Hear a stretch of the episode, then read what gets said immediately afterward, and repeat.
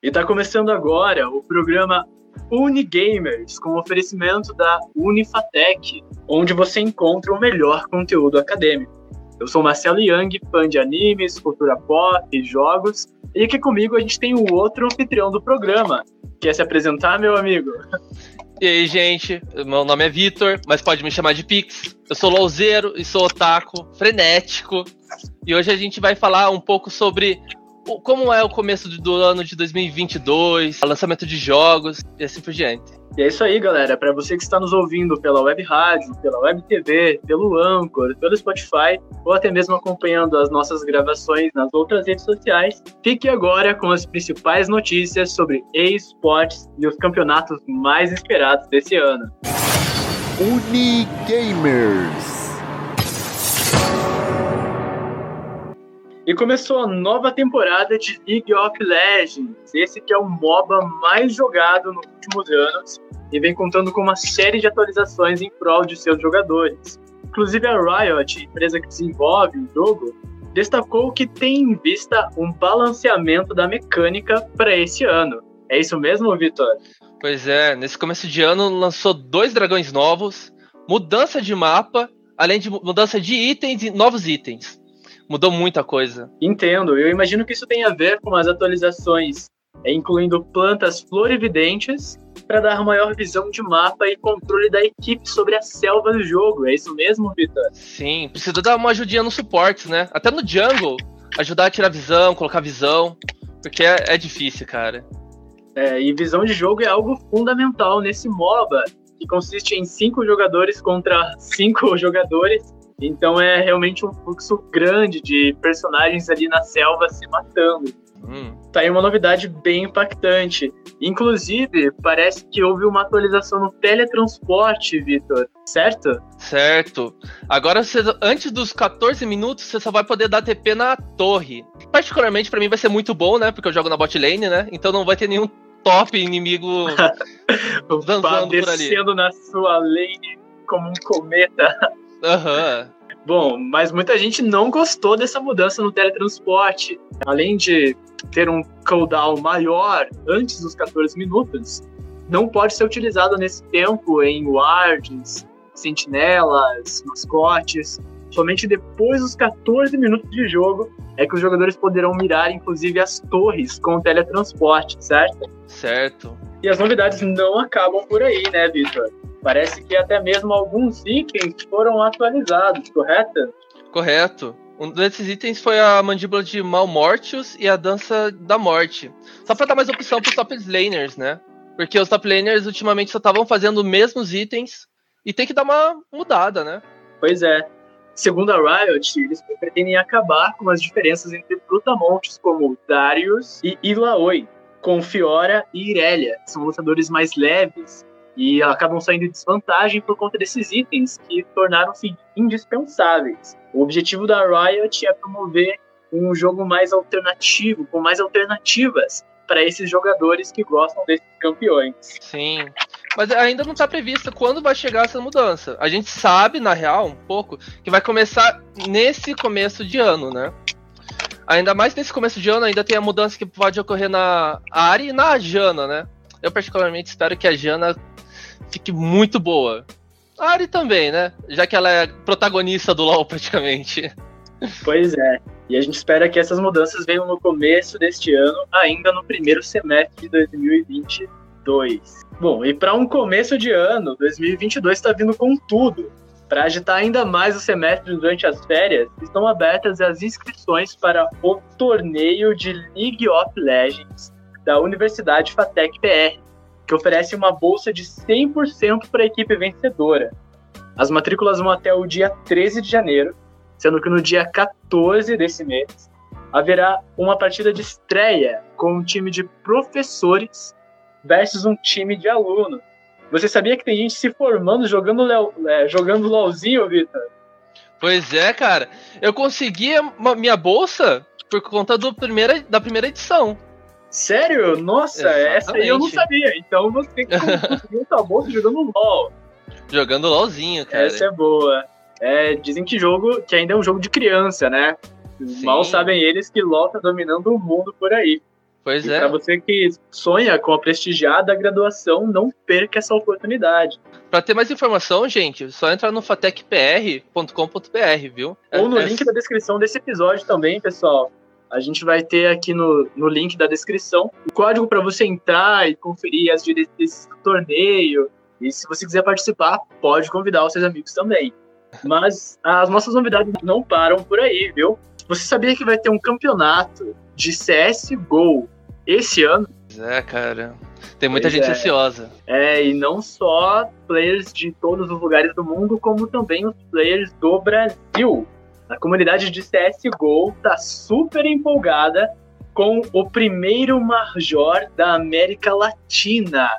O torneio de CSGO ele ocorre mundialmente anualmente, mas em razão da pandemia nos últimos dois anos ele teve que ser cancelado. E isso acabou desapontando muito os fãs desse jogo tão aclamado.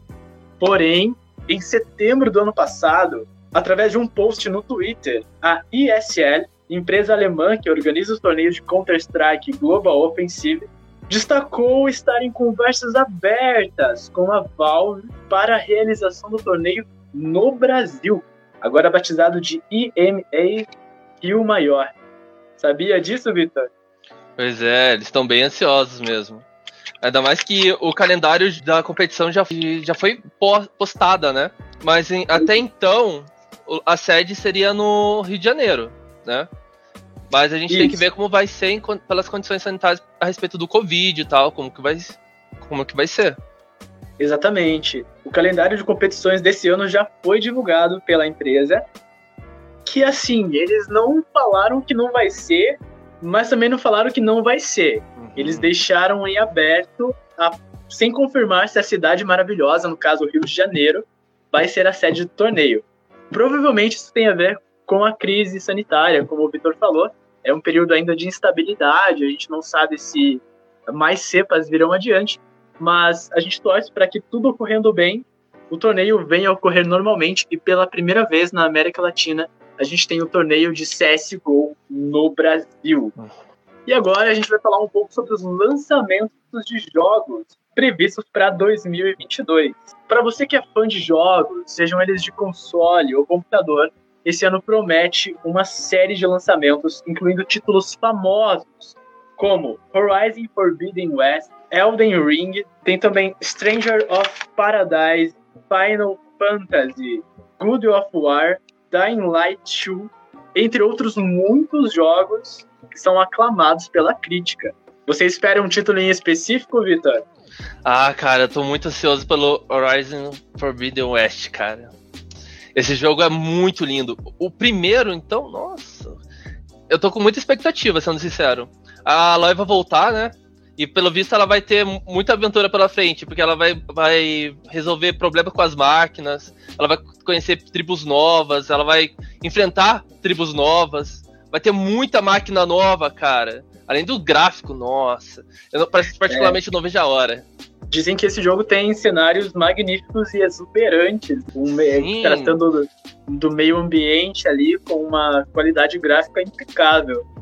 Esse jogo ainda vai sair dia 18, agora, cara, em fevereiro. É, estamos bem ansiosos para ver a nossa protagonista embarcar em mais uma aventura, investigando as mudanças climáticas que andam acontecendo.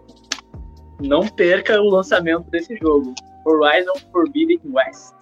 E dando continuidade à saga de Kratos na mitologia nórdica, God of War Ragnarok estreia em 2022. O novo game não será dirigido por Corey Barlog, que passou a, a franquia para Eric Williams comandar. Agora, a aventura conta com o pai e o filho, gerando, digamos assim, um grande alvoroço nos nove reinos. A franquia desse jogo visa retratar o Ragnarok na mitologia nórdica, que leva ao fim dos tempos. Depois que o Kratos e o seu filho causaram várias destruições por onde passaram, né? inclusive no jogo passado, que teve muita pancadaria, eles deram início aos eventos que vão acabar com tudo, de Midgard a Asgard e recomeçar o mundo.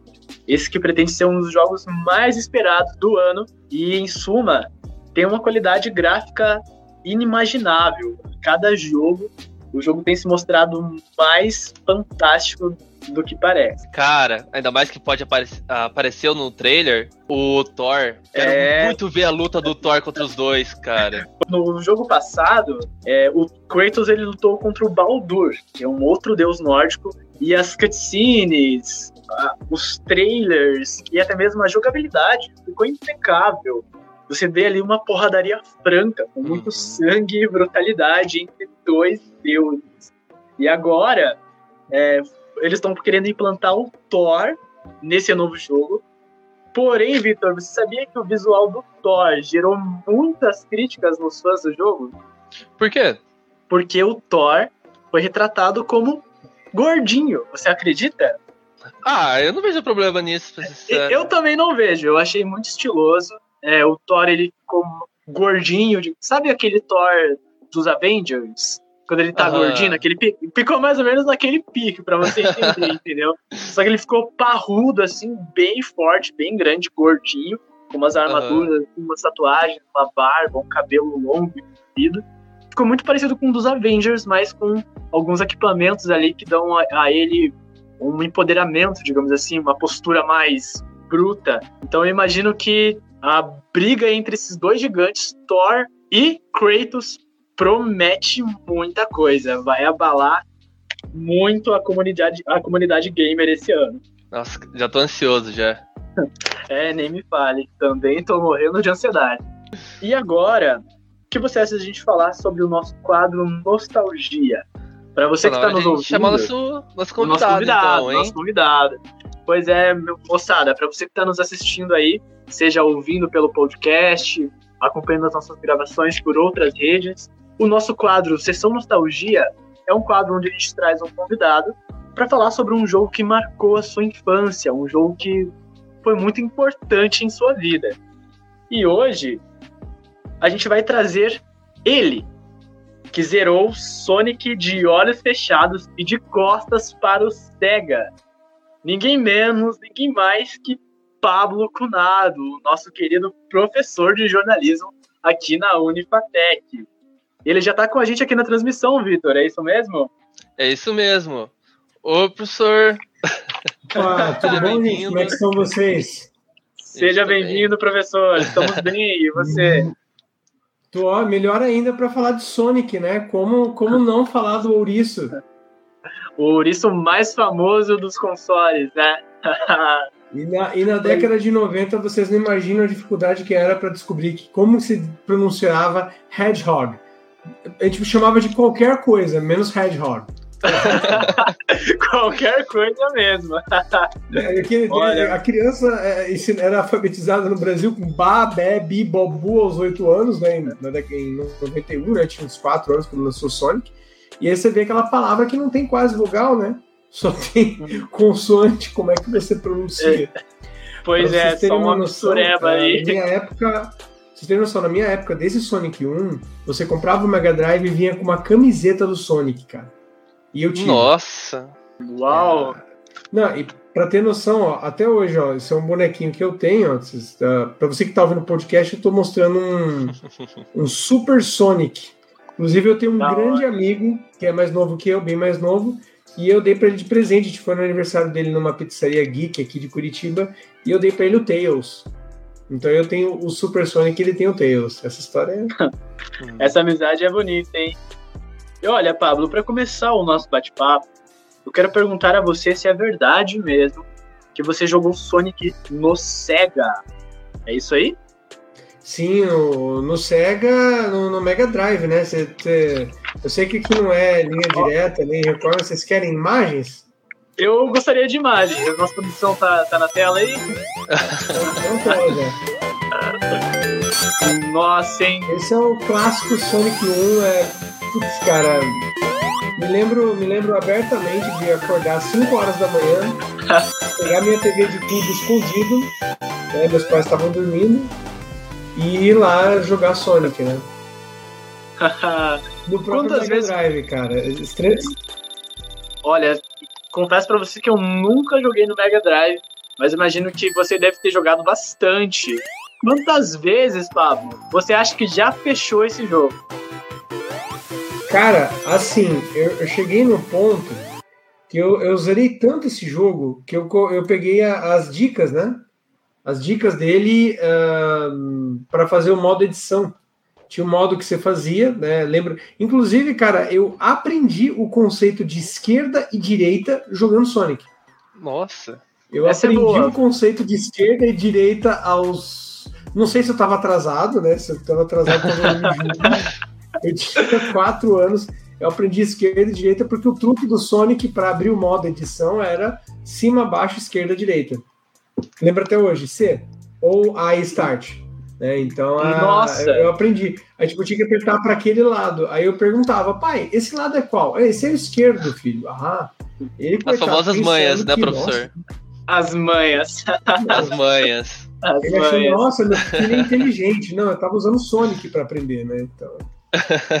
Mas, nossa, olha, que perdi, legal. Eu perdi a conta, mas eu, eu, eu, zerava pelo menos, cara, por semana, umas seis vezes por semana, assim, eu zerava tranquilamente. Então eu devo ter zerado esse jogo aí umas 100 vezes easy. Nossa. Você falou easy. uma coisa bem interessante, Paulo. Você joga desde os 4 anos de idade.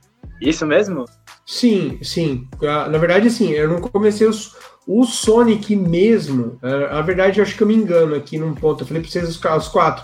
Eu fiz que entender esquerda e direita entre 7 e 8 anos, tá? Entre uhum. 7 e 8 anos, jogando Sonic 1. Eu ganhei o meu Sonic 1, ele veio com o Mega Drive uh, em 1991 para 92, por ali, quando lançou.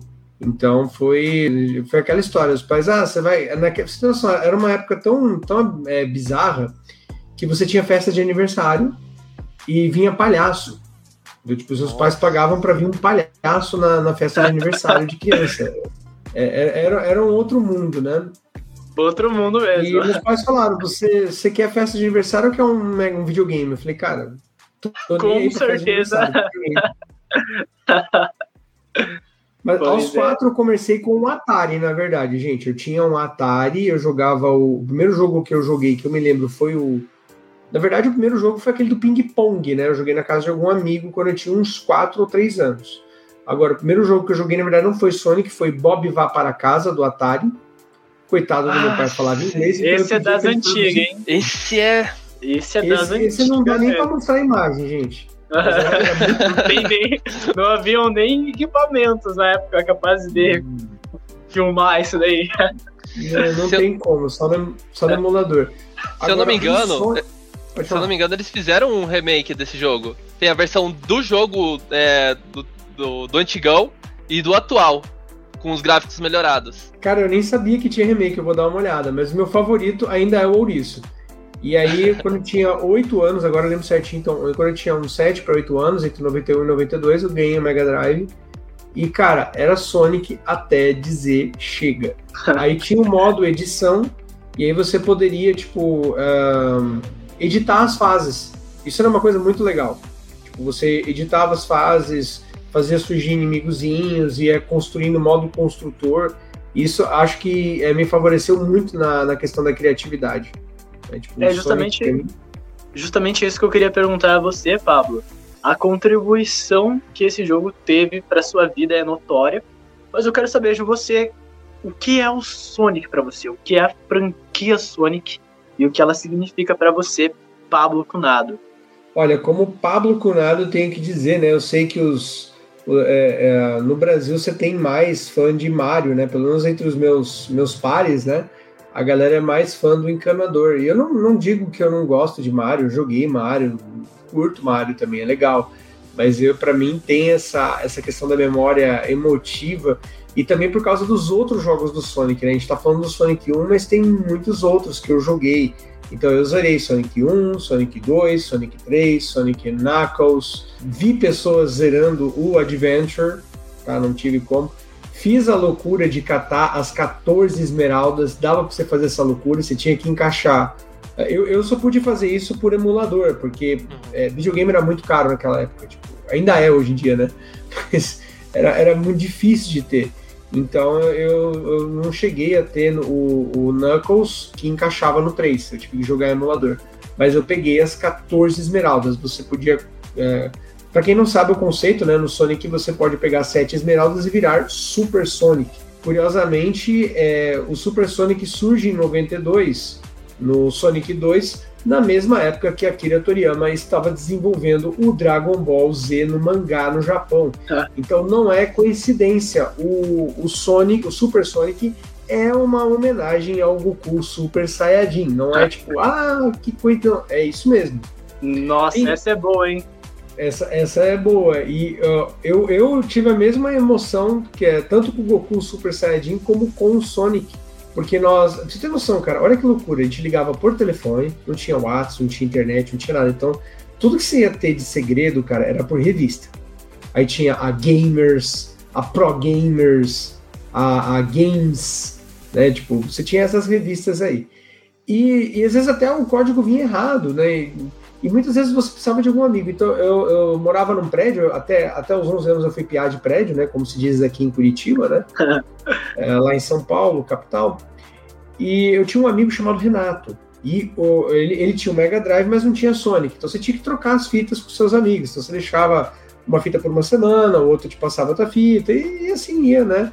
A, o compartilhamento. E ele descobriu com um amigo dele da escola dele para virar o danado do Super Sonic, no Sonic 2. E nós pegamos a dica, só que o menino não estava em casa, estava brincando, e a gente não pegou a dica toda. A gente fazia a dica e não funcionava, e tentava e não funcionava, tentava e não funcionava. Ficou a tarde toda tentando a dica para ver o Super Sonic, e não deu certo. É, porque a gente não sabia que tinha que pegar 50 argolas e pular. E aí a gente desistiu, desistiu, falou chega, né? Depois de quatro horas tentando, falou não, não dá mais, não tem, isso aí é história do teu amigo. Como muitas lendas urbanas que rolavam. E de repente a gente estava jogando, vamos só jogar uma fase antes de ir embora, né? Só uma saideira, né? Estávamos lá jogando, pegamos 50 argolas sem saber, e de repente o bichinho pula do nada e se transforma em Super Sonic com aquela música avassaladora linda. Eu imagino a euforia, tipo, uau! Exatamente, dois piás, dois garotos jovens, bacuris de 9 anos, correndo pela casa gritando Super Sonic, Super Sonic. E, é, e, assim, o, o, o, Sprite tem ali uma, um, um, primor, né?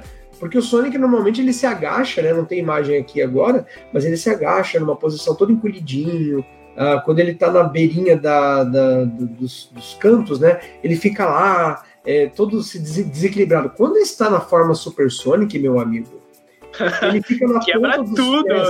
Ele parece o Vegeta, cara. É uma coisa de louco. tipo, ele, ele vai Bravo. agachar, ele não, ele não, se encolhe, ele se agacha com o joelho. Você pode ver no Sonic 2 depois, numa pose de uma arrogância, cara. E é demais. Tipo, e a luzinha, Voltão foi. Sonic me marcou muito. E também o, o Hyper Sonic, né? Que eu acho um absurdo até hoje, o Hyper Sonic, que é você catar as 14 esmeraldas se você pular duas vezes, ele dá um clarão na, na tela e todos os adversários são destruídos. Então é como se ele literalmente né? fosse na velocidade da luz, você, jogador, não consegue ver. Ele foi na velocidade da luz, bateu e todo mundo voltou. Então, assim, é um... Além Nossa, da, da outra curiosidade bom. que eu trago para vocês, que há, há, há, o rumor aí que o Sonic 2, inclusive, quem participou da trilha sonora, que é muito boa, foi Michael Jackson. Vocês devem conhecer esse rumor. Com... Ouvi falar. Você diz respeito então, ao, ao, ao, filme ou ao jogo? O jogo. Ele uhum. participou do Sonic 2 do Mega Drive, só que o 16-bit não entregava qualidade, então ele acabou por não, não assumir a autoria ali, né? Por isso que você tem músicas no Sonic 2 e também no, no 3 ali, que algumas foram aproveitadas, é, que são incríveis. Então tem toda a, a mitologia do Sonic que mexe muito comigo, a questão dos equines, da história. E para encerrar aqui, que eu acho que eu já me prolonguei demais, como fã, eu acho que a coisa que mais me tocou e que me mareja os olhos até hoje, eu já falei isso até em palestra, cara, eu não tenho vergonha nenhuma disso. É claro que se você for lá no YouTube procurar a cena, você não vai enxergar desse jeito de fã com toda essa emoção que eu enxerguei. É uma, é uma coisa muito pessoal. Mas eu gostei muito da, da cena do Sonic Adventure 1 e do Sonic Adventure 2 no 1, quando o caos lá absorve o poder das esmeraldas e tá tudo perdido, tá destruindo o mundo, acabou, tudo inundado. E aí de repente chega Tails e a garotada com as esmeraldas sem energia, jogam pro Sonic, todo mundo gritando Sonic, Sonic ele vira o Super Sonic, cara. É lindo. É muito, muito mal animado, diga-se de passagem, né? Mesmo pra época tá muito mal animado. mas o conceito em si é muito bonito. E também aquela questão Goku Vegeta do Shadow e do Sonic no Sonic Adventure 2, quando eles estão lutando no espaço sideral, só no espaço, só isso, tá? E eles deixam suas diferenças de lado, compartilham o poder de Super e vão lá moer na porrada lá o vilãozão lá que quer destruir o universo. Então, assim, Sonic para mim traz essa, essa questão de superação, perseguir os seus sonhos, os seus sonhos, né? Agora go fast, né? Tem que ir rápido. E que criança da minha época não começou a usar cabelos arrepiados e gostar de correr por causa de Sonic. Então, é, Sonic para mim é, é, uma franquia que até falei demais. Eu peço desculpas aqui para vocês, mas é uma franquia que me marcou muito e até hoje né, eu tenho ele e meus filhos, né? Hoje eu tenho um filhinho, o Kalel, ele vai jogar Sonic. Isso aí é condição sine qua non, né? É hereditário, é herança de pai para filho. Tem que mostrar que é bom. Não digo que ele vai jogar Mario, ele vai jogar Mario também, tá? Mas ele vai jogar primeiro Sonic. Ah, exatamente. O primeiro Smash, o segundo Smash Bros. Brown, que é o primeiro que teve o Sonic, cara, quando lançou que o Smash Bros. Brown ia ter o Sonic para bater no Mario, cara, eu fiquei louco. Ainda tocando a musiquinha Live and Learn e ele Super Saiyajin, eu falei, ah, mano, Super Sonic, aliás.